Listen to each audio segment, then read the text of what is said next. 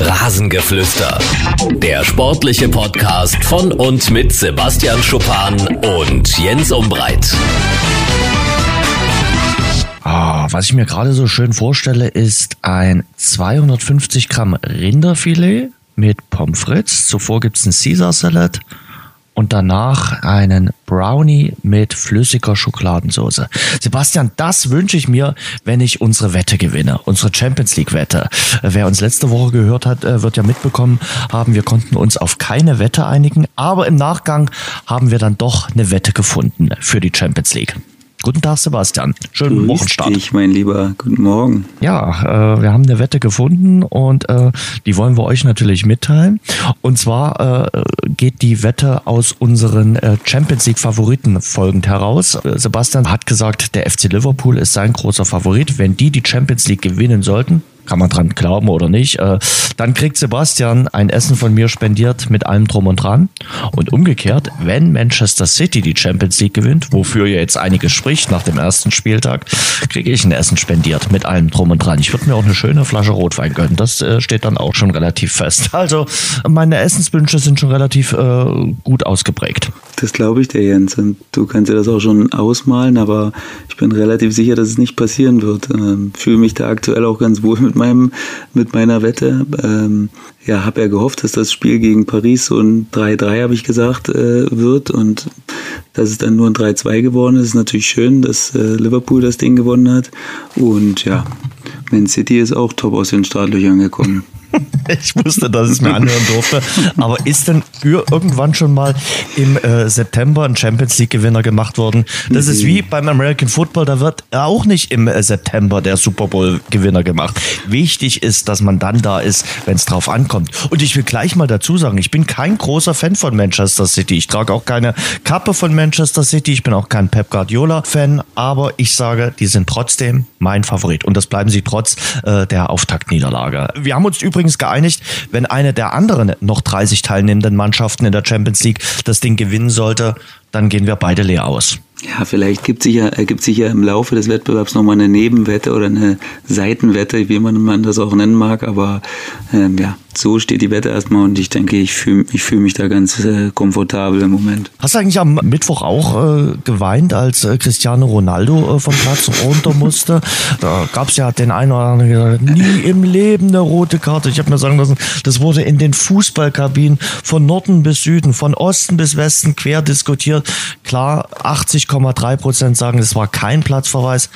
Aber ganz ehrlich, muss man im Vorrundenspiel beim FC Valencia, wenn du einen Platzverweis bekommst, der umstritten ist, dann gleich anfangen zu weinen? Also ist natürlich theatralisch hoch 10 gewesen. Da gibt es jetzt für mich auch keine andere, keine andere Aussage oder Möglichkeit, das zu sehen. Er ist eben so, wie er ist. Ich weiß, mir gefällt das auch nicht. Was kann man dazu sagen? Im ersten Champions League-Spiel für deinen neuen Verein, er ist eben auch so ehrgeizig, dass ihn das förmlich zerfrisst, dass er nicht das zeigen kann, was er möchte und was er, was er gerne will, nämlich Tore schießen und den Leuten zu zeigen, dass er der beste Spieler des Planeten ist.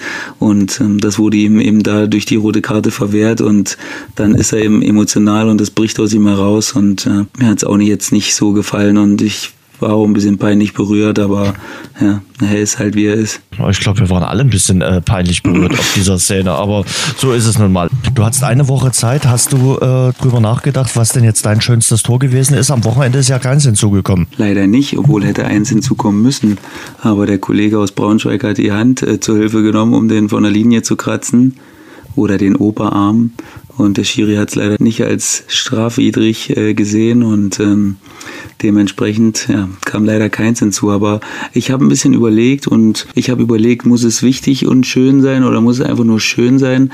Und ich habe letztes Jahr gegen Meppen ein Tor gemacht was so vom Schwierigkeitsgrad relativ schwer war, was dann aber im Endeffekt nicht so schwer aussah. Es war so eine Ecke von rechts und ähm, ich habe den dann mit links mit dem Außenriss direkt genommen und ähm, am kurzen Pfosten und ähm, eigentlich eigentlich ganz geil. Hat mich sogar mein Gegenspieler hat mich beglückwünscht zehn Minuten später hat gesagt, hast du geil gemacht, das Ding.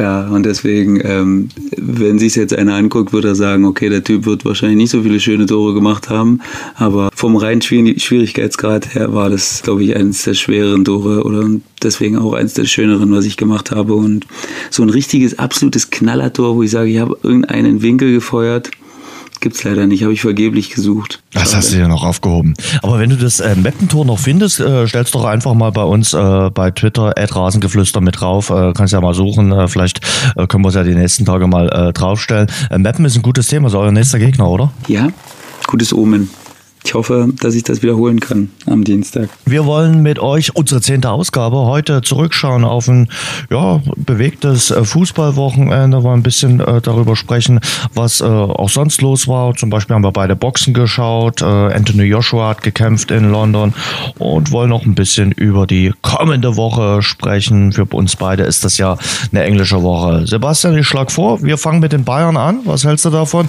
Die Bayern äh, auf Schalke erfolgreich gewesen, so ungemein äh, souverän. Christian Heidel, der Sportmanager vom FC Schalke, hat danach gesagt, die Bayern werden in dieser Saison in der Bundesliga ungeschlagen bleiben. Teilst du seine Einschätzung? Nein, glaube ich nicht. Ich glaube nicht, dass du das äh, schaffst, 34 Spieltage ungeschlagen zu bleiben. Da gibt es sicherlich dann wieder irgendwelche Spiele nach Champions League äh, Spielen, wo du es einfach nicht schaffst, dann äh, den Fokus aufzubauen, weil du vielleicht schon zu dem Zeitpunkt, keine Ahnung, zwölf Punkte vorn bist oder so. Ähm, deswegen denke ich nicht, dass es ungeschlagen schaffen werden. Brauchen sie auch nicht. Ich glaube, dass, dass sie sich dann die wichtigen Körner dann wohl für die, für die Champions League äh, aufheben werden. Und ähm, aber die scheinen schon sehr, sehr stabil. Also hat mir richtig gut gefallen. Vor allen Dingen das Spiel unter der Woche in der Champions League gegen Benfica. Vor den Bayern muss man wirklich Angst haben, so wie sie bis jetzt spielen. Also total souverän, lassen nichts anbrennen, mit einer Selbstverständlichkeit unterwegs, die seinesgleichen sucht. Im Moment muss man in der Bundesliga zumindest Angst haben, dass es schon im Oktober wieder äh, sieben, acht Punkte Vorsprung sind. Kann durchaus möglich sein. Aber wir haben ja Gott sei Dank noch Hertha BSC, darüber sprechen wir gleich. Zunächst mal noch äh, über die Auswechslung. Also zwei Auswechslungen gingen mir echt auf den Latz. Natürlich die von Di Santo von Schalke 04, aber auch die von Franck Ribéry. Der wird in der 83. Minute ausgewechselt und macht da ein Theater, dass er jetzt runter muss. In der 83. Minute frage ich mich, mein Gott, nimm's doch zur Kenntnis und da hast du sieben Minuten früher Feierabend. Oder äh, muss man das jetzt als große Professionalität und als unbedingten Willen darstellen. Ja, habe ich mich auch gefragt. Ich fand es irgendwie ganz geil, muss ich sagen. Also das zeigt nee. auch, der ist 34, was der für einen Ehrgeiz hat. Ne? Der will immer noch ein Tor machen, der will bis zur letzten Sekunde auf dem Platz sein. Und ich meine, man kann ja schimpfen, wie man möchte über Ribery und Robben, aber sonst wirst du eben nicht so ein Weltklasse-Spieler und vor allen Dingen nicht über dieses Alter hinaus, wo die jetzt schon sind. Ne? Ich meine, Ribery ist 34 ist natürlich eine Sache, ja, worüber man streiten kann. Ich kann auch verstehen, wenn Leute sagen, ey, mein Gott, mach doch da nicht so einen Affen.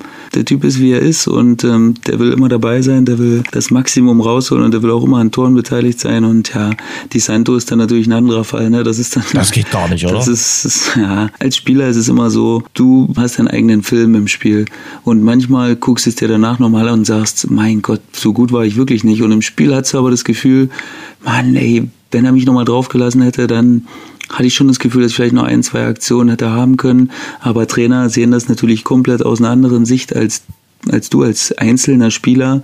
Du achtest wahrscheinlich meist oder größtenteils auf deine Aktionen und das hat der Trainer halt nicht nur deine Leistung im Blick, sondern die der anderen zehn Spieler auch noch. Und äh, ja, deswegen kommt es manchmal zu so Sachen. Ich würde das auch nicht überbewerten. Das gehört auch mal dazu, dem Trainer zu zeigen, dass man vielleicht damit nicht einverstanden ist. Das, das gibt's ja nur wieder mal. Ich würde das als Trainer, wenn ich Trainer wäre, würde ich das nicht überbewerten. Mir würde es gefallen, wenn Spieler, wenn Spieler eher sauer sind, dass sie runterkommen, als wenn sie sich freuen.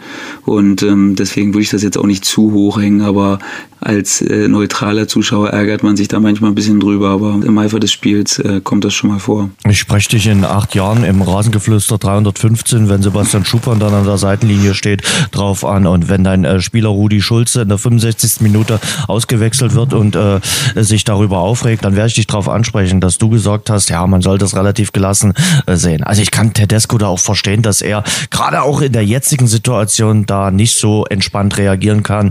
Also ich fand das auch komplett komplett daneben und äh, er hat sich ja dann auch äh, entschuldigt, äh, der Argentinier. Klar, ist es ein heißblütiger Spieler, aber die haben immer zu ihm gestanden, gerade auch als es bei ihm nicht einfach war. Und da muss er so eine Auswechslung einfach auch zur Kenntnis nehmen, ob es ihm gefällt oder nicht. Aber ich finde, da zeigt sich dann auch eine gewisse Professionalität. Hat sich auch im Nachhinein entschuldigt. Also für mich ist, wer das dann auch gegessen hat, ein bisschen überreagiert und äh, kann dem Trainer natürlich in dem Moment nicht gefallen. Vor allen Dingen mit null Punkten. Da ist man natürlich immer noch mal ein bisschen dünnhäutiger als Kovac jetzt zum Beispiel auf der anderen Seite. Der kann das dann natürlich auch so ein bisschen weglächeln und äh, das Thema wird gar nicht erst zu einem größeren Thema. Aber wenn du eben null Punkte hast, dann wird eben immer eine andere Baustelle noch aufgemacht und ähm, das kannst du natürlich dann nicht gebrauchen, ist klar. Unter Tedesco gibt es keine Geldstrafen auf Schalke. Die müssen soziale Arbeit äh, ableisten, zum Beispiel im Lager, im Fanshop mitarbeiten oder im Fanshop überhaupt mal mitarbeiten, müssen eigentlich Zeit dann äh, spendieren dem Verein. Findest du das gut? Ja, ist zumindest mal ein Ansatz, über den man mal nachdenken müsste. Klar, bei, bei Bundesligaspielern mit exorbitanten Gehältern, ja, was, was tut denen dann im Endeffekt weh? Ne? Das ist halt die Frage, wenn du denen sagst, du zahlst hier 500 Euro dafür, dass du, dass du jetzt sauer warst wegen der Auswechslung. Okay, also das, das, das juckt den mal gar nicht. Und äh, du kannst ihm aber auch gleichzeitig nicht äh, 25.000 dafür aufschreiben, außer es ist jetzt schon fünfmal passiert oder so. Und von daher finde ich es eigentlich ganz smart, sich einen anderen Weg einfallen zu lassen und äh, über die Schiene zu gehen. Hertha BSC, Tabellenzweiter. Und du hast vor dem Saisonstart äh, relativ äh, gemotzt über die Berliner. Hast gesagt, naja, den Fußball guckst du sehr, sehr ungern. Äh, aber Paul Dardai, Hut ab äh, vor dem Saisonstart. Die Berliner sind richtig gut aus den Startlöchern gekommen.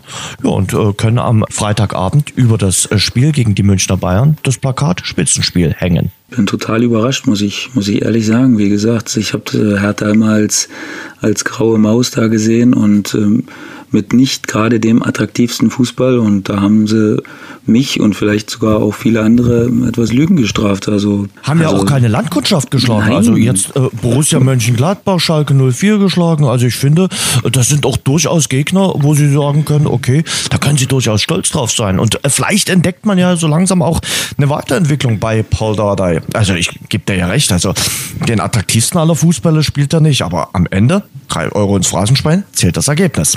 Ja, total. Und da gibt es jetzt auch so ein paar Spieler, die, die, die sich toll entwickelt haben oder die sich, die dabei sind, sich toll zu entwickeln.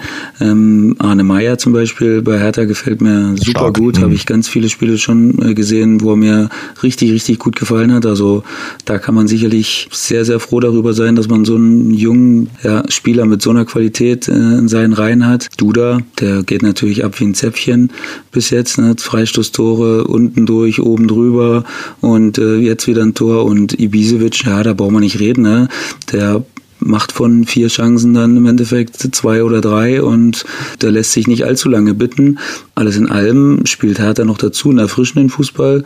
Also ich hoffe, dass es nicht nur eine Eintagsfliege ist, aber bei vier Spielen kann man jetzt zumindest schon mal von einem kleinen Stapel an Spielen sprechen. Und ja, ich bin wirklich gespannt jetzt, wie es gegen Bayern ist. Bayern ist natürlich jetzt gerade wieder ein bisschen doof für, für Hertha, weil in der Form, wo sie im Moment sind, weiß ich nicht, glaube ich auch nicht, dass Hertha da eine, eine größere Hürde für die Bayern darstellen wird. Aber wir sind mal gespannt. Morgen spielt Hertha bei Werder Bremen, die Bayern zu Hause ihr Wiesenspiel, ihr Wiesenheimspiel gegen den FC Augsburg. Und dann am Freitagabend, wie gesagt, äh, das äh, Topspiel von äh, Spieltag Nummer 6 und das geht dann halt gegen die Münchner Bayern im Berliner Olympiastadion. Gehe ich mal fest davon aus, dass das Olympiastadion auch ausverkauft sein wird. Ja, mal gucken. Bayern hat jetzt natürlich, nicht, dass es jetzt ein absolutes Problem für sie wäre, aber können jetzt nicht so viel rotieren, da sie da auch ein bisschen Verletzungsprobleme haben. Aber das wird sie jetzt nicht allzu doll stören, denke ich. Und äh, mal schauen. Also ich wäre wär sehr glücklich darüber, wenn es ein enges Spiel wäre und wenn es vielleicht sogar Hertha am Ende gewinnen würde. Aber ich gehe nicht davon aus aktuell. Ich auch nicht. Und äh, Hertha muss ja morgen erstmal bei äh, Werder Bremen ran und Werder Bremen ist auch gut gestartet, äh, auch immer noch ungeschlagen, aber Kohlfelds äh, Team hatten wir auch auf dem Schirm äh, vor der Saison. Also äh, die haben zu Hause geschwächelt zweimal, also haben zweimal unentschieden gespielt, geschwächelt auf hohem Niveau, aber auswärts äh, zwei Siege, das ist schon richtig gut. Und ich glaube, äh, Werder Bremen legt bislang eine gute Performance hin, haben natürlich beim Sieg in Augsburg auch von dem Fehler von Giefer, dem Augsburger Keeper, profitiert, dessen zweiter dicker, dicker Patzer äh, Sebastian, verrat mir mal, wie geht man als Mannschaft dann äh, damit um, wenn der Keeper in einem kurzen Zeitraum ja erneut patzt? Äh, lässt man den dann am besten in Ruhe? Versucht man den aufzubauen? Weil Torhüter sind ja ganz spezielle Charaktere. Torhüter sind eine ganz spezielle Spezies, die die machen auch ihr Ding mit dem Torwarttrainer, die sind da eine Einheit und die bearbeiten das zusammen auf. Und klar tut's jedem gut, wenn einer mal kommt und sagt, hey Mann, mach dir keinen Kopf wir kriegen das hin, wir machen, wir machen alle Fehler und heute hast du einen gemacht und das nächste Mal macht jemand anders ein und äh, dann kannst du es nur versuchen auszubügeln, aber beim Torhüter ist eben das Problem, dass es relativ schwer ist, das auszubügeln, weil es dann meistens äh, direkt bestraft wird und du direkt ein Tor bekommst und deswegen hilft es dann auch dem Torwart, glaube ich, wenn du als Mannschaft die Ruhe bewahrst und dir nicht anmerken lässt, ähm, dass, das, dass das Vertrauen irgendwie erschüttert wurde oder so, sondern ihm ein gutes Gefühl gibst und ihn weiter in Ruhe arbeiten lässt. Die Torhüter arbeiten die Sachen genauso auf wie wir, machen Videoanalyse mit den, mit den Torwarttrainern zusammen und da braucht man sich keine Gedanken machen, dass die die Sache nicht aufarbeiten. Also die sind da sehr akribisch und lieber in Ruhe lassen. Aber für Giefer natürlich ein äh, heftiges Ding. Äh, zwei solche Parts innerhalb von kurzer Zeit.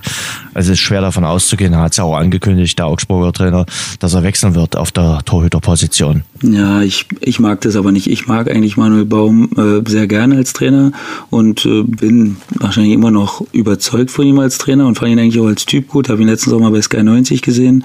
Hat mir gefallen. Aber so jetzt so eine öffentliche Demontage von Giefer, ich mag das nicht. Ich finde, Kritik vom Trainer gehört äh, entweder in die Mannschaftssitzung oder unter vier Augen und nicht in der Öffentlichkeit und nicht über die Zeitung.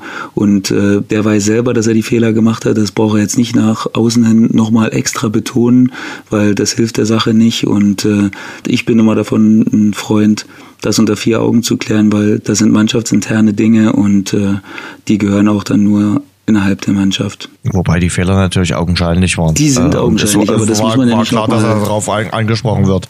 Ja, ja, aber dann bin ich immer ein Freund davon, wenn der, wenn der Trainer da den Spieler sogar in Schutz nimmt und ähm, ja, ihn so ein bisschen die Hand über ihn hält und dann intern kann man Feuer geben. Intern ist es auch völlig in Ordnung, wenn du da mal komplett dein Fett wegkriegst.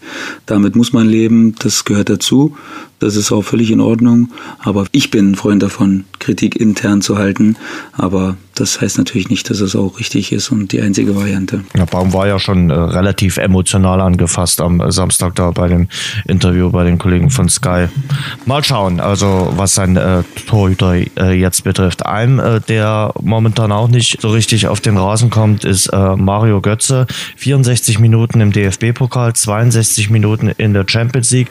In der Bundesliga stehen bislang 0 Minuten. Jetzt hat er heute im Kicker ein großes Interview gegeben Leitspruch, ich schaffe es nicht, das auszublenden. Also seine ganze schwierige Situation. Und wir hatten es ja letzte Woche schon mal so angedeutet. Wir wollen jetzt auch nicht 20 Minuten über Mario Götze diskutieren, weil das machen andere schon.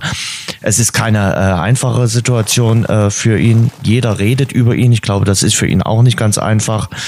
Aber ich denke mal, das Beste wird dann irgendwann mal sein, jetzt die nächsten Wochen abzuwarten und dann vielleicht im Winter den Cut zu machen und zu sagen, nicht Deutschland, sondern das Ausland und möglichst weit weg, wo äh, dann vielleicht nicht alle Medien permanent auf ihn draufschauen, sondern wo er einfach auch mal wieder seine Ruhe gewinnt. Du sprichst mir von der Seele, Jens. Also dieser Schritt war natürlich romantisch zum BVB zurück. Hat auch anfangs dann ein bisschen funktioniert, äh, musste man sagen. Dann kamen so ein bisschen alte Gefühle zurück und man hat gehofft, dass er diese Leichtigkeit zurückgewinnt. Aber im Endeffekt, ich weiß nicht, ob es jemals auf dem Tisch war, dieser Sprung zu Klopp, ob der ob der möglich gewesen ist, aber. Das scheint ja auch der einzige Trainer zu sein, bei dem es mit äh, Götze funktioniert. Es hat bei Guardiola nicht funktioniert, es hat äh, mit Stöger nicht funktioniert, es hat mit Boss nicht funktioniert, mit Tuchel hat es auch nicht funktioniert und mit äh, Favre scheint es auch nicht zu funktionieren äh, mit Mario Götze. Er ist jetzt ein anderer Spieler, als er war, als er äh, von, von Dortmund nach München ging. Das ist allen klar. Äh, er hat äh, sicherlich an Muskeln zugelegt, hat seine Leichtigkeit nicht mehr und trotzdem äh, fällt es einem auch schwer, äh, immer daran zu glauben, dass immer die anderen schuld sind. Naja, du sagst, unter Guardiola hat es nicht funktioniert. Das kommt ja auch in dieser Doku raus, dass er eigentlich schon in den ersten zwei Bayern-Jahren noch überragende Zahlen aufgelegt hat, aber da ja. ging es schon los, dass die Messlatte so hoch lag, dass er das eigentlich gar nicht erreichen konnte von Anfang an. Der hat da fast dieselben Quoten wie in Dortmund aufgelegt oder sogar teilweise besser und das wurde aber gar nicht gewürdigt. Und ähm, dann hat er natürlich in diesen entscheidenden Spielen dann wieder in den Halbfinals und so nicht gespielt und dadurch wurde das dann ein bisschen hochgekocht. Und Fakt ist, wir vergessen teilweise, was das für ein großartiger Spieler war. Ne? Wenn du dir die guckt euch bitte, wer es lange nicht gemacht hat, guckt euch bitte Best of Mario Götze an oder keine Ahnung, guckt euch die Doku an. Das ist unfassbar, wie der Typ abgegangen ist als 18- bis 20-Jähriger. Das ist, du erkennst ihn nicht wieder quasi, ne? Du, wenn du dir das anguckst, du reibst dir die Augen, du denkst, was, was ist passiert? Und ähm, das ist wirklich so schade, weil das war ein absolutes Ausnahmetalent mit ganz, ganz speziellen Fähigkeiten. Klar macht die, die Doku auch so ein bisschen den Anschein, dass man sagen könnte, hey, der sucht Ausreden und versucht immer andere vorzuschieben, aber ich weiß nicht, ich versuche mir da kein Urteil zu erlauben, weil das wirklich ganz, ganz schwer ist. Er kann diesen ganzen Hype gar nicht standhalten. Er kann gar nicht so gut spielen, wie die Leute das von ihm erwarten. Aber du redest natürlich jetzt auch viel im Präteritum und es kann ja nicht sein, dass mit 26 Jahren, da stehst du doch in der Blüte deiner Fußballerkarriere, dass wir äh, nur vom, vom Präteritum reden. Der muss doch eigentlich auch jetzt noch ein bisschen was leisten können. Das kann ja nicht sein, dass, dass der das Fußballspielen verlernt hat. Und wenn du die Tendenz der letzten zwei, drei Jahre nimmst, dann macht es wirklich äh, den Eindruck. Er hatte sicherlich die Krankheit, die hat ihm schwer zu schaffen gemacht, aber äh, er hat eine komplette Vorbereitung gespielt. Das war ihm auch wichtig. Und er kriegt trotzdem es nicht hin, mal konstant Leistung zu bringen. Dessen stellt er sich auch und dessen muss er sich auch stellen. Aber es ist ja immer, man muss ja immer versuchen, worin liegen die Gründe. Und das ist halt so schwer, das festzustellen, woran es liegt, dass er das nicht hinbekommt. Brauche so viel Vertrauen vom Trainer, dass das vielleicht fast unmöglich ist, den, von den Trainern ihm das zu geben. Weil, wie gesagt, es waren auch turbulente Zeiten beim BVB in den letzten anderthalb Jahren. Da war es vielleicht für die jeweiligen Trainer schwer, ihm jetzt so eine Aufstellungsgarantie zu geben, zu sagen, hey, egal wie du spielst, ich lasse dich jetzt einfach mal fünf, sechs, sieben Spiele durchspielen und äh, du wirst dich da schon durchwühlen und durcharbeiten. Das war eben schwer und klar, du musst in erster Linie immer die Schuld bei dir selbst suchen und gucken, was du da machen kannst, bevor du auf andere zeigst. Das hat den Eindruck eben erweckt, dass er da versucht, ein bisschen Ausreden zu finden, aber keiner kann sich vorstellen, unter was für einem Druck Mario Götze spielen muss in den letzten Jahren und deswegen äh, bin ich da nicht derjenige, der jetzt da noch weiter draufhaut. Was war denn deine äh, schwierigste Zeit und äh, wie bist du da rausgekommen? Das letzte Jahr in Bielefeld war schon, war schon schwer, muss ich ehrlich sagen. Also wir waren eigentlich von Anfang an letzter oder vorletzter und haben, haben uns dann mit dem, mit dem Trainerwechsel etwas rauskatapultiert. Das Problem war bloß, dass ich da nicht mehr gespielt habe und ähm, völlig außen vor war, teilweise nicht mehr im Kader war, vom absoluten Stammspieler zum nicht mehr im Kader äh, sein. Das war super hart und war wirklich eine Zeit, wo ich viele Freunde brauchte und meine Familie vor allen Dingen, um das durchzustehen. Und dann war es halt der Vereinswechsel, zu dem ich gezwungen wurde. Ich wäre gerne in Bielefeld geblieben und wir haben uns da super wohl gefühlt. Und ähm, dann ist es eben Würzburg geworden und dann hat es da natürlich auch nicht gut angefangen. Und ähm, da dachte ich natürlich auch, klar, was habe ich, was, was, was ist passiert, was habe ich verbrochen? Aber das ist auch einer meiner, meiner Sprüche, den ich hier immer bringe und die Leute werden jetzt wieder mit den Augen rollen, aber du darfst ja nicht selbst äh, leid tun. Und du darfst nicht immer denken, dass die Welt gegen dich ist sondern du musst halt arbeiten, arbeiten, arbeiten. Und Michael Jordan hat schon immer gesagt, wenn du im Training so hart arbeitest, wie es geht, und dir selbst keine Vorwürfe machen kannst, dann kann dir im Spiel im Endeffekt nichts mehr passieren. Da kannst du nichts sehen, was du nicht im Training schon äh, gesehen hast und du kannst nicht noch mehr laufen, weil du im Training eben schon alles gegeben hast, was es gab. Du hast alles ausgereizt und deswegen kannst du mit einem beruhigten Gefühl ins Spiel gehen, weil du eben alles investiert hast, was du hattest innerhalb der Woche. So haben wir uns damals als Mannschaft und ich persönlich mich rausgeholt und irgendwann kommt der Erfolg wieder und äh, dann gehen Sachen auch wieder leichter von der Hand. Lass uns mal weitergehen äh, mit unserem Rückblick. Gehen wir mal in die zweite Liga. Der Hamburger SV in Dresden unter der Woche noch gewonnen. Recht glücklich. Äh, sie waren da die abgezocktere Mannschaft. Aber so richtig erholt haben sie sich offenbar nicht von dieser ersten englischen Woche, denn dann haben sie gleich mal gegen Jan Regensburg 0 zu 5 verloren. 0 zu 5. Gut, man kann sagen, lieber einmal 0 zu 5 als fünfmal 0 zu 1. Aber ich glaube, das ist das Einzige, was den HSV da gerade so ein bisschen tröstet. Unfassbar, wirklich. Ich, ich konnte es ich konnt's nicht glauben, muss ich ehrlich sagen.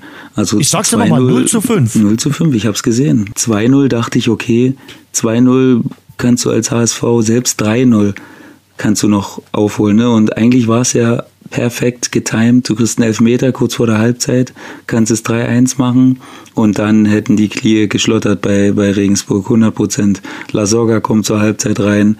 Du musst nur eine Aktion machen, dann steht es 3-2 und du gewinnst das Spiel vielleicht sogar noch. Oder ich hätte sogar nicht wenig äh, darauf gewettet, dass der HSV das gewinnt, aber dann muss man ja den Elfmeter von Hand noch anschauen und äh, ja, hat natürlich gepasst zu der Leistung an dem Tag und da sollte dann wahrscheinlich auch nichts gehen und so gewinnt der Jan dann 5-0 in Hamburg. Unfassbar. Wer hätte das gedacht? Aber die sind einfach irgendwie eine Mannschaft. Wenn die mal ins Rollen kommen, sind die auch nicht so leicht aufzuhalten. Die haben so eine, so eine freche, ja, unbekümmerte Art nachher. Da macht der Adamian drei Tore, unfassbar in Hamburg gefällt mir die Truppe. Ich habe es vor der Saison schon gesagt, ich mag die, die spielen, die spielen einen frechen Fußball und äh, ja, so gewinnst du eben dann auch mal 5-0 in Hamburg, aber ja, der HSV, da sieht man eben doch wieder, wie fragil dieses ganze Gebilde immer noch ist, obwohl sie jetzt eigentlich gut rausgekommen sind und äh, gut gepunktet haben. Klar, auch mal glücklich, aber in der zweiten Liga gibt es eben auch Auswärtsspiele, die sehr, sehr schwer sind und wo du auch ein bisschen Glück brauchst. Aber ja, dann zu Hause 0-5 zu verlieren, ist natürlich eine Ansage. Aber es ist auf jeden Fall immer Alarm äh, in den Heimspielen von Hamburg. Also erinnere dich an den Auftakt, wo sie gegen Kiel verloren haben. Dann gestern dieses Ding äh, da gegen äh, Regensburg und gegen Heidenheim. Es war ja auch ein, ein, ein, irres Fußballspiel. Als neutraler Zuschauer hat man Spaß an den Heimspielen vom äh, Hamburger SV. Die nächsten Aufgaben sind jetzt auch nicht ganz einfach. Kräuter Fürth am äh, Donnerstag und dann am Sonntag das Hamburger Derby. Zum ersten Mal stehen sich beide Teams in der zweiten Bundesliga gegenüber. HSV gegen St. Pauli, äh, da kocht äh, die Hanse Metropole definitiv. Ja, super Spiel. Also klar gegen Fürth, wer hätte das gedacht, dass das auch eine Art Spitzenspiel ist, obwohl Fürth ja gestern auch, ich glaube, das erste Mal sogar verloren hat. Ja. Und ähm, Fürth ist super heimstark letzte Saison schon gewesen. Ne? Ich bin gar nicht mal so sicher, dass, dass Hamburg da jetzt äh, das so klar gewinnt. Also ich bin echt gespannt und werde es mir dann wahrscheinlich auch anschauen. Man kann sehr gespannt sein. Wenn jetzt die Reaktion wieder richtig kommt, dann ist es wahrscheinlich so, wie du sagst. Du lieber, du kriegst einmal auf die Mütze. Vielleicht nicht gerade von Regensburg zu Hause. Das äh, kommt natürlich nochmal hinzu. Aber du solltest jetzt natürlich nicht nochmal in Fürth verlieren, weil dann hast du natürlich einen absolut brennenden Kessel am äh, Sonntag ne, gegen St. Pauli. Das möchtest du eigentlich nicht. Deswegen würde der HSV oder daran gut tun, sie ähm, das Spiel in Fürth zu gewinnen. Verrat mir mal aus Spielersicht oder aus äh, deiner Sicht, warum der FC Ingolstadt den Trainerwechsel nicht schon eine Woche zuvor gemacht hat. Das hatte sich doch angedeutet, dass das nicht mehr funktioniert. Da verlieren die äh, beim VfL Bochum mit 0 zu 6 und da merkst du, in der Mannschaft, das geht einfach nicht mehr. Und äh, okay, dann verschenkst du noch ein Spiel, das verlieren sie gegen St. Pauli. Und jetzt gehen sie natürlich in die englische Woche äh, mit einem Trainer, der überhaupt keine Vorbereitung hat, äh, die Mannschaft da auf sein äh, System und auf seine äh, Art einzustimmen, spielen am Dienstag gegen Köln. Äh, Würde ich sagen, äh, da ist der FC Ingolstadt jetzt auch nicht unbedingt Favorit. Wir hatten ja schon Woche für Woche drüber gesprochen und gesagt, dass eigentlich alle vier Beine schon abgeschlagen waren vom, vom Stuhl. Mich interessiert jetzt eigentlich viel mehr, woran das jetzt lag hat der Leitl das einfach nicht hinbekommen, diese Individualisten zu einer Einheit zu verformen? Oder passen vielleicht die Charaktere und die Fähigkeiten der Spieler irgendwie nicht, nicht so Was zusammen, dass du ich bin, ich kann es nicht sagen. Ich bin, ich bin da zu weit weg, aber für mich macht das keine, keinen geschlossenen Eindruck. Klar, wenn du Spiele verlierst, dann wirkst du selten geschlossen.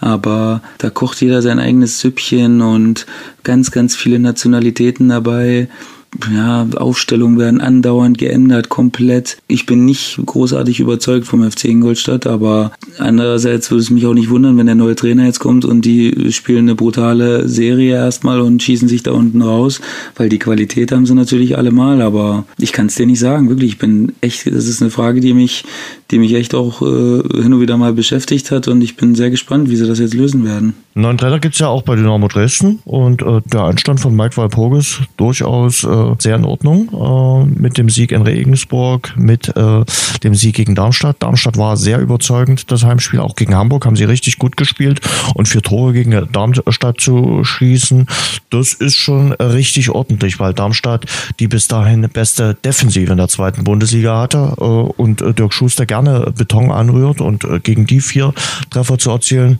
das war ordentlich. Das mu muss man mal wirklich so sagen. Und mit neun Punkten, jetzt fühlt sich Sebastian bestätigt, weil er das seit Wochen immer gesagt hatte, ist der Saisonstart jetzt für Dynamo Dresden durchaus positiv ich bin ja auch nicht der, der, der da oft recht hat, muss ich ehrlich sagen, weil manchmal bin ich da auch zu fußballromantisch und äh, ja, das verfolgt mich dann immer wieder mal. Ich finde auch, dass man so, so eine leichte, so eine leichte Änderung gesehen hat. Also sehr, sehr emotionale Spielweise jetzt, sehr, sehr leidenschaftlich, sehr, sehr körperlich auch. Ich finde, er hat es gut gemacht, Walpurgis, dass er, dass er zum Beispiel im ersten Spiel in Regensburg dann Hartmann und Nikolaou spielen lassen hat. Das hat Stabilität gegeben. Das hat, ähm, klar, Harti sowieso wichtiger Spieler, dass der überhaupt zurück war, ist, ist schon mal, ist schon mal ein Baustein gewesen für die Siege jetzt. Und für alle die, die vielleicht gedacht haben, äh, Mann, Mike Waldburgis, was soll das denn jetzt und so, man kann sich dabei komplett täuschen, ne? Man denkt vielleicht, hey, der passt vielleicht nicht so richtig zu Dynamo, aber vielleicht passt das eben doch.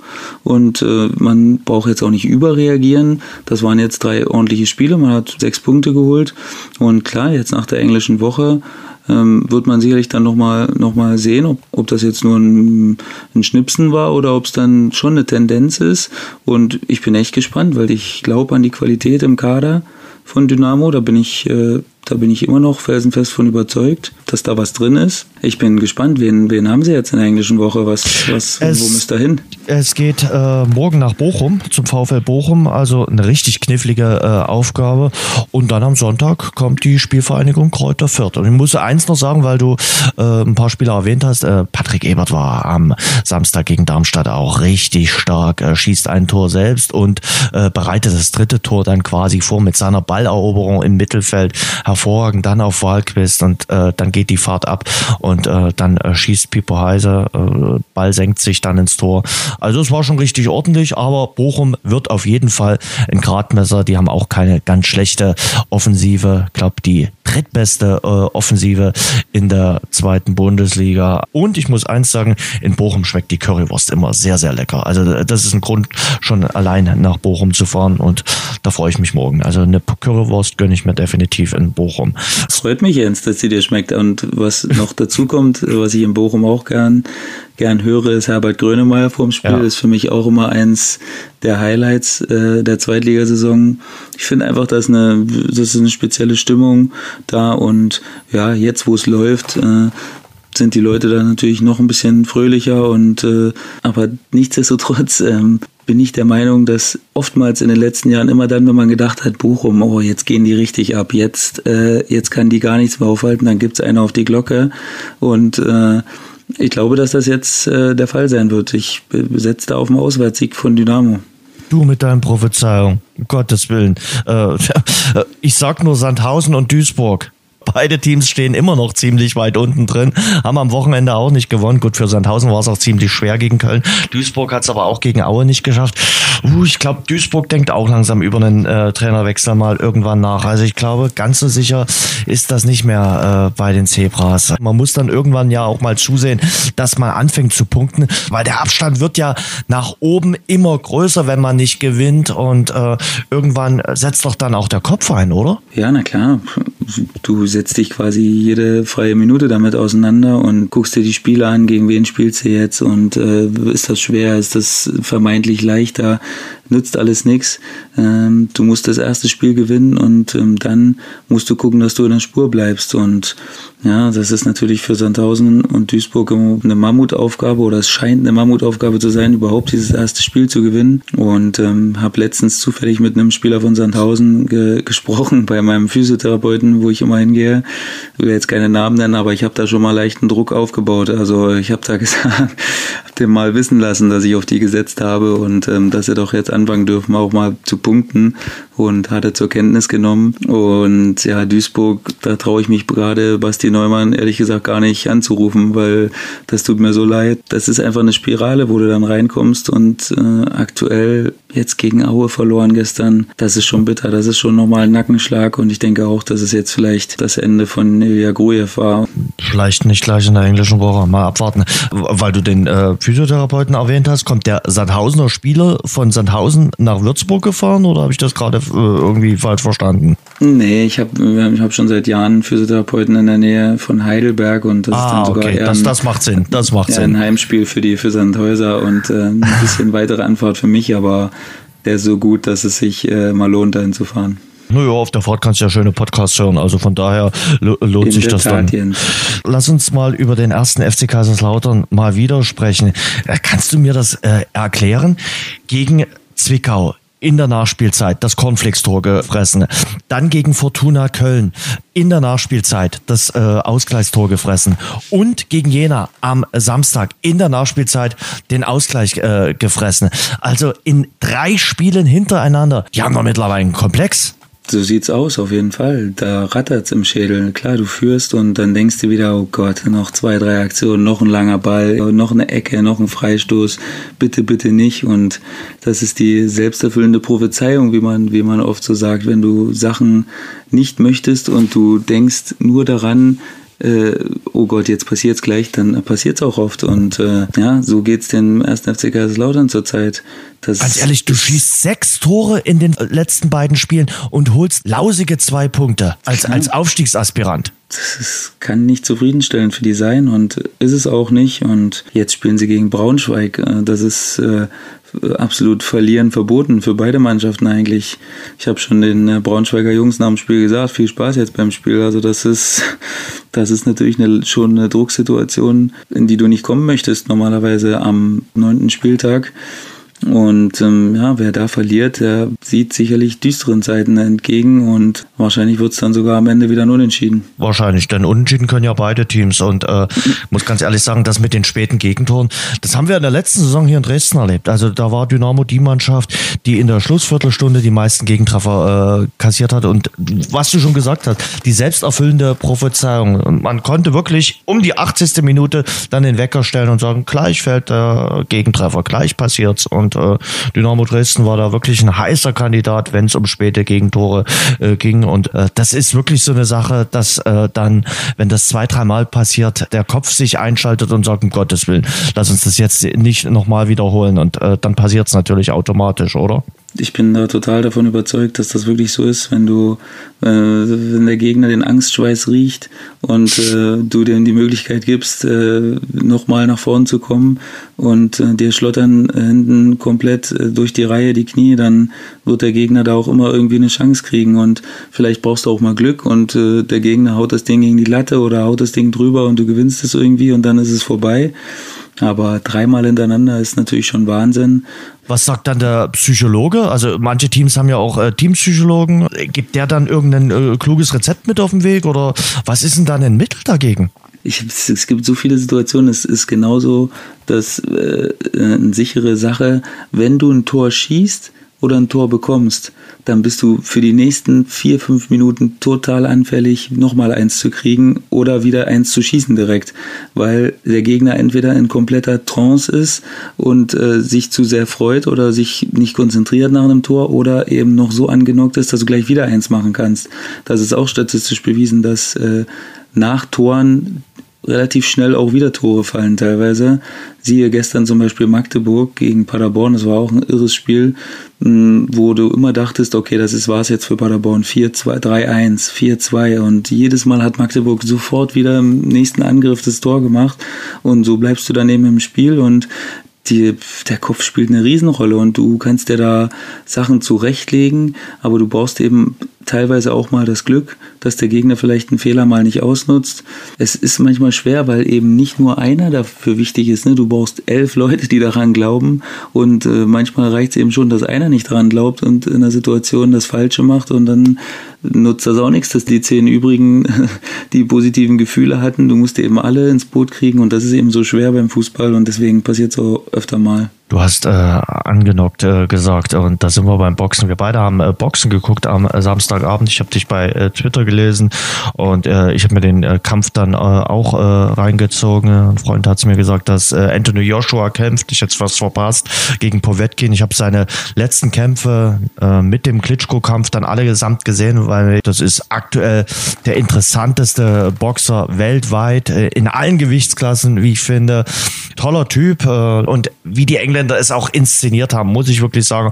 Tolle Show, natürlich mit dem legendären Michael Buffer, aber auch die Stimmung. Und ich glaube, es gibt weltweit kaum einen anderen Boxer, der aktuell so ein Stadion füllt mit 80.000. Und ah, hat sich aus meiner Sicht auch anfangs ein bisschen schwer getan. Dachte ich, oh, ah, der Povetkin, der alte Mann aus Russland, äh, hat vielleicht ein Rezept gefunden. Aber dann kam die siebte Runde und dann hat AJ gezeigt, äh, was er ist, äh, nämlich der beste Boxer aktuell auf der Welt. Und ja, äh, seine, seine Traumserie geht weiter und äh, äh der nächste WM-Kampf wird äh, kommen. Und wer noch keinen Kampf von ihm gesehen hat, äh, dem würde ich dringend empfehlen, sich den nächsten Mal anzugucken. Also es kann jederzeit, jede Minute irgendwas passieren. Ich bin auch ein, ein, totaler Fan von ihm, vor allen Dingen, weil er was verkörpert, was, was wenige andere machen. Ich mag ja, ich weiß, dass es zum Boxen dazugehört, davor die Klappe aufzureißen und zu sagen, dass, dass du deinen Gegner zermartern wirst in der zweiten Runde und dass, dass er keine Chance gegen dich hat. Und der setzt eben total auf Understatement, ist für mich eine Art Gentleman-Boxer auch. Der haut nicht so die großen Töne raus. Und da haut er eher die, die Zähne raus dann beim Kampf später. Und äh, ja, hat er jetzt auch wieder eindrucksvoll unter Beweis gestellt. War sicherlich bis zur siebten Runde jetzt nicht so die absolute Glanzleistung.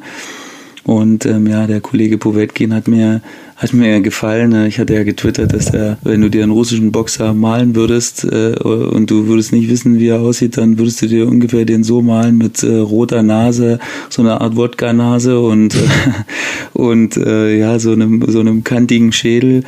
Also, Modelltürsteher. Wirklich, ja, fieser Typ, habe ich getwittert.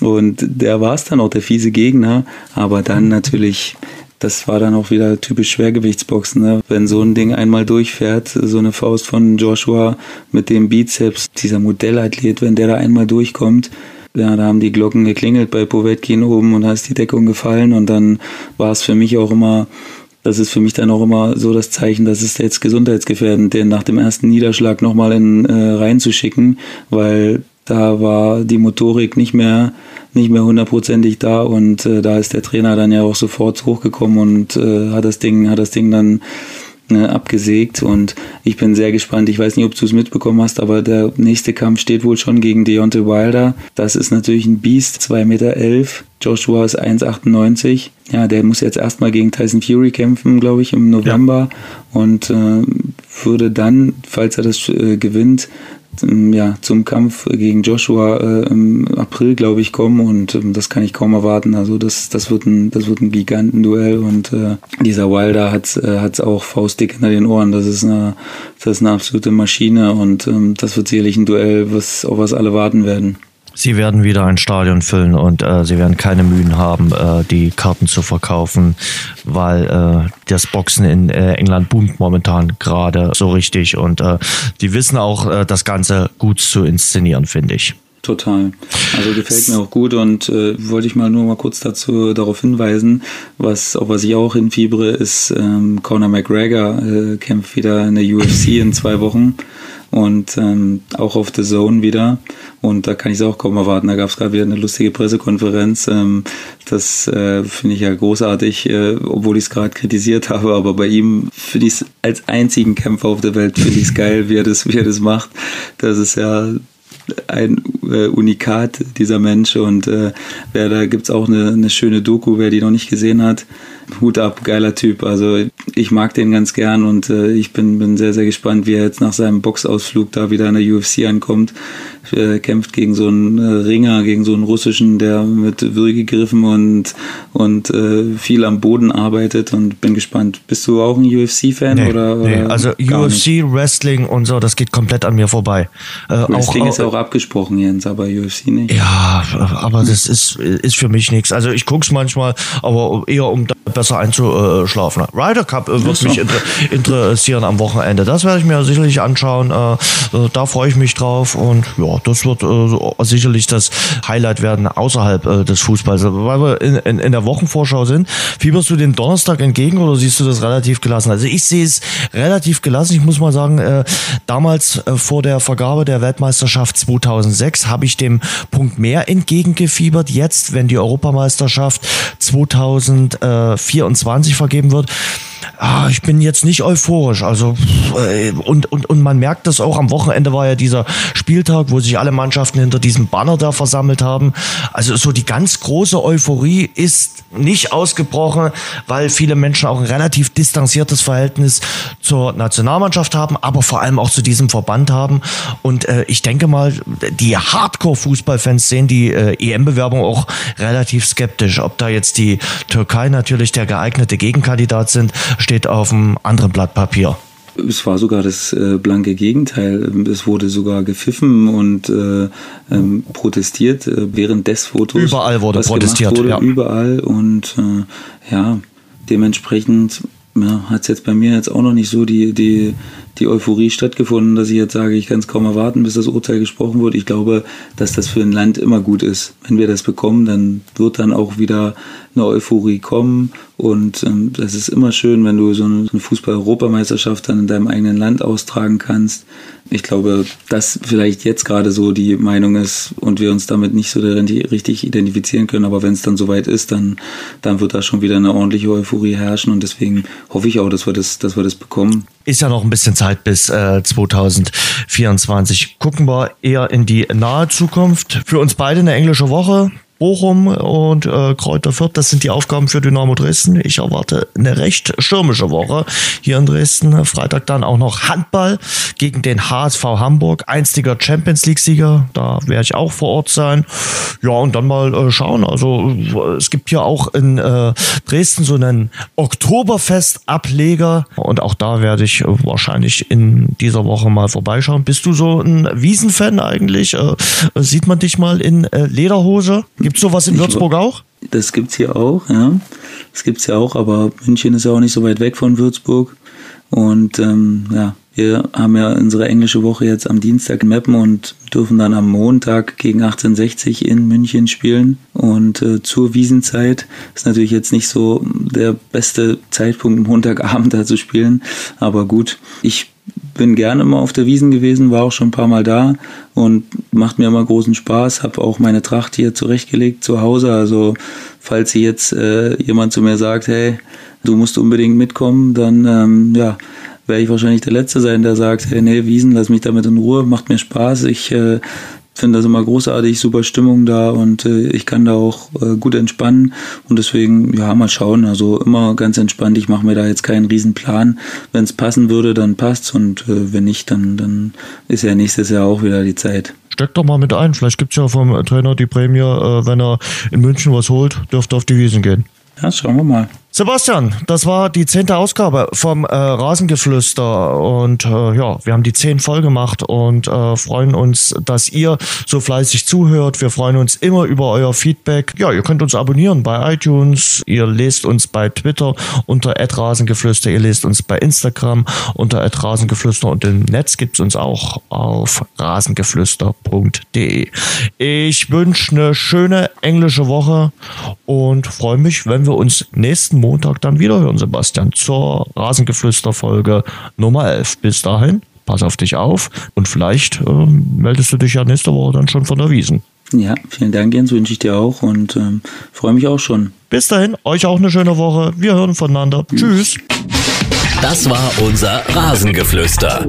Nächsten Montag gibt's eine neue Folge von den Jungs.